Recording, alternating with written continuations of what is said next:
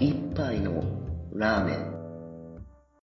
この番組は深夜のラーメン屋で会社員2人が言ってそうなざれ言を語る番組です。はい、始まりました。英語へ立ち直むのコーナー。このコーナーでは、英語記事を読むことの興味深さを知り、英語学習へのモチベーションを高める、そういうコーナーです。英語記事の URL も概要欄に載せているので、興味ある方は見てみてください。じゃあ、今日のタイトルの方ですね。えー Infant Formula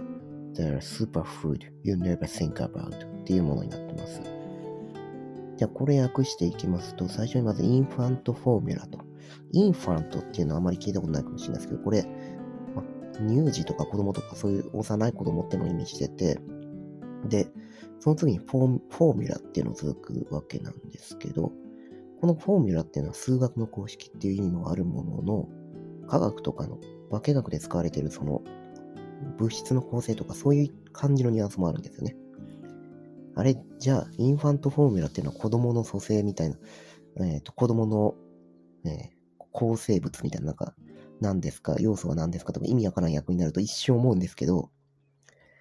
実はこのインファントフォーミュラっていうのだけで、粉ミルクっていうのを意味するんですよね。まあ絶対わかんないですよね。で、どうしてこれインファントフォーミュラで粉ミルクっていうのかっていうと、まあこれは今回の記事とも関係のある内容になるなるんですけど、粉ミルクって思ったより複雑なんですよね。で、その粉ミルクの公式、組成、どういう成分でできてるかっていうのって、結構歴史があって、まあなので、その由来で、えーフォーミュラっていうのだけで粉ミルクを表したりとかするようになってしまいましたね。インファントフォーミュラで。はい。で、次、えっと、コロンが入ってですね、The Superfood You Never Think About ここはまあシンプルで、えー考えもつかないようなすごい食品みたいなそういう意味ですね。まあ、なのでタイトルの方、訳して、全体で通して訳すと、粉ミルク、思った以上にすごい食品みたいな感じになります。で、これ、タイトルからも内容が大体想像つく通り、粉ミルクの凄さっていうのを説明してくれるんだなっていう感じなんですけど、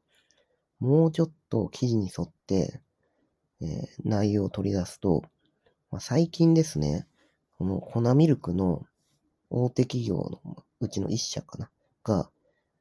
コンタミネーションで、えー供給不足、粉ミルク作れない状態になると。で、そのせいで、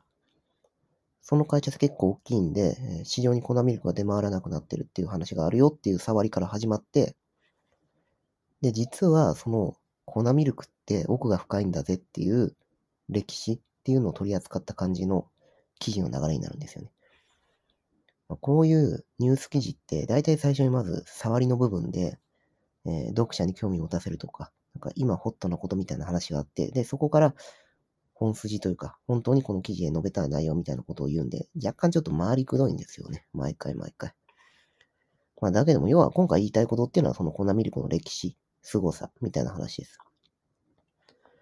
で、そもそもですね、粉ミルクと聞いたときにまず思うのって、まあ、母乳の代わりだと。赤ちゃんにあげるね。でも、そもそも母乳があるんだったらなんで粉ミルクあるんって思ったことないですかという話なんですよね。で、これは結構残酷な真実みたいなところがあって、え母乳だけしかなかった時って、実は乳乳児の死亡率っていうのは今よりも全然高い状態だったという話らしいですね。で、どうしてっていうと、理由は至極単純。まあ、だがしかし、まあ、いかにもこう自然の現象っぽいんですけど、えー乳児に与える母乳の量が十分じゃないような場合があると。この母親の、母親から、えー出てくるその母乳の量が十分じゃないと。で、もう一つあるのが、この母親の乳首の形状っていうのが、実は関係してて、えっ、と、赤ちゃんが、その、母親の、えー胸を吸うことができないっていう問題が実はあったりするんですよね。はい。っていう感じで、まあ一つ目はまずそもそもその量の問題。で、もう一つっていうのは形状の問題っていうのがあるらしいですね。で、これって別に今に始まった話じゃなくて、で、時代を遡るとですね、なんと6000年前からも、実は粉ミルクとその容器の使用の痕跡が見つかってるんですね。まあ、具体的にいうと、その6000年前のその乳児のお墓っていうのが発掘されたんですけど、そのお墓のところに、この粉ミルクの容器の使用、えー用使用された粉ミルクの容器っていうのが一緒に置かれてたという話です。まあ、それはそうというか、まあ確かに死亡にかかる、あ子供が死んじゃうっていう話にかかってくるんで、それは悩みの種っていうかみんな何とかしようと思いますよねっていう話ですね。で、それはとっても昔から抱えている人類普遍の問題であるということです。じゃあもう一回ちょっと課題を整理しておくとですね、えー量の話、この母乳の量は十分じゃないっていう話って、まあ、これって、まあ、結局人工的にその母乳っみたいなものを作ることができればいいわけで、まあ、中身の問題という話です。で、もう一つはその、えっ、と、形状、その胸の形状の話っていうので、まあ、これは言ってみれば入れ物の話ということを2個に分けることができます。で、この入れ物の方の話っていうのは、これは19世紀後半になってようやく解決されたということなんですね。で、実はその今普通に、この粉ミルクを入れて、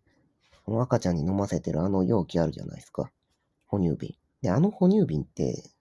結構ちゃんとしたものが出来上がったのって遅いんですよね。じゃあそれまではどうしてたのかっていう話があるんですけど、これは、まあ、ウバって言うとまあわかるのかな。まあ英語で言うとそのウェットナースとかなんか言ったりもするらしいんですけど、その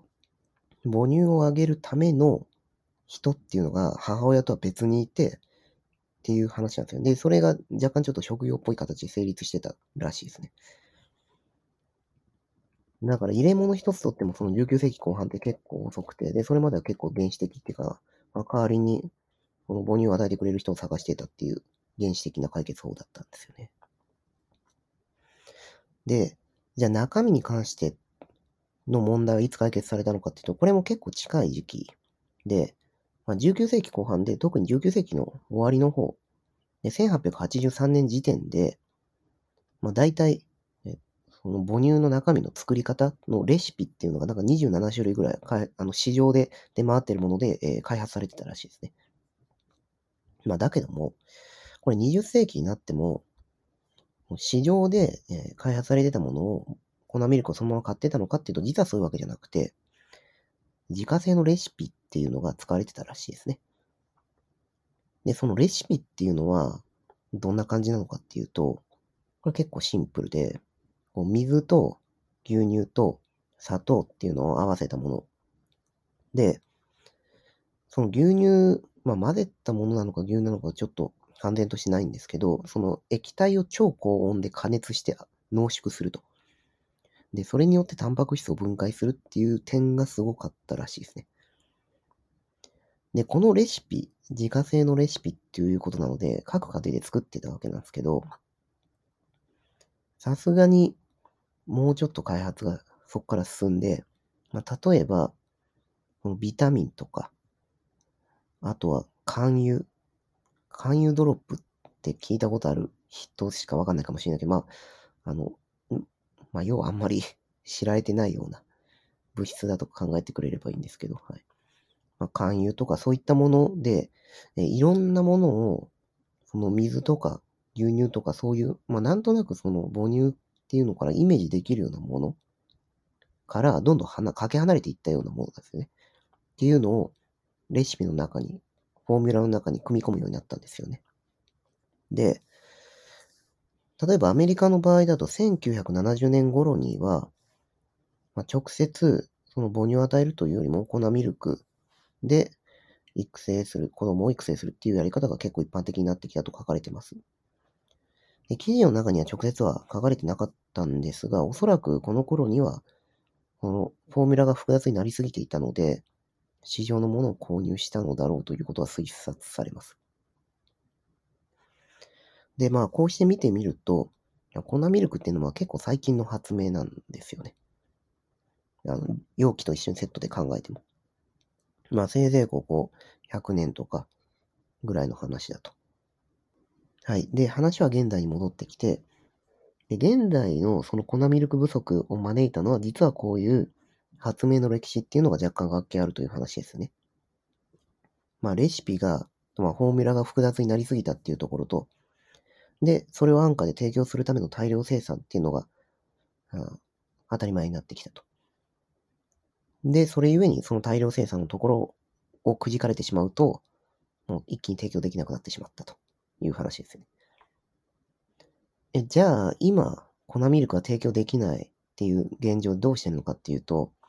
まあ、これは歴史を紐解く、まあ、今まで見てきた中の一段階戻った話っていうことになるので、20世紀の初頭に使われていた、その粉ミルクの製法っていうののレシピを自宅で真似しているようなところもあるそうです。まあ、だけどこれ、医者があんまり進めてないみたいな話も書かれてあるので、まあ、最後はやっぱり自己責任っていう形になってしまうっていうとこですね。まあ、こういう現状を鑑みても、まあ、そもそも今我々が普段何気なく手にしているものとか、でそれが安全安心であるということの凄さっていうのを感じさせられましたね。はい。では最後、単語と慣用ですね。まず、はじめの単語が wow というものです。綴りが woe で、3つのアルファベットからなる1つの単語ですね。で、意味としては苦悩とか悲痛とか、そういうあんまり意味がよろしくない単語なんですけど、で、今回出てきてるとこはどこかっていうと、一つの生産元のせいで、まあ、今回粉ミルクが不足に陥ってますよっていうところの英文で出てきてますね。どうしてたった一つの生産、生産元の悩みに粉ミルクのような重要なものが振り回されるのかのところですね。はい。で、2番目の単語。これはもうみんな知ってると思うんですけど、weather っていう天気を普通は表すような英語なんですけど、実はこれ意外な意味があって、weather を動詞で使うと、困難とかを乗り切るっていう意味があるんですよ。で、今回どこで使われてるのかっていうと、その粉ミルクの危機、不足の危機っていうのを乗り越えるときみたいなところで使われてます。はい。ということで、今回は以上です。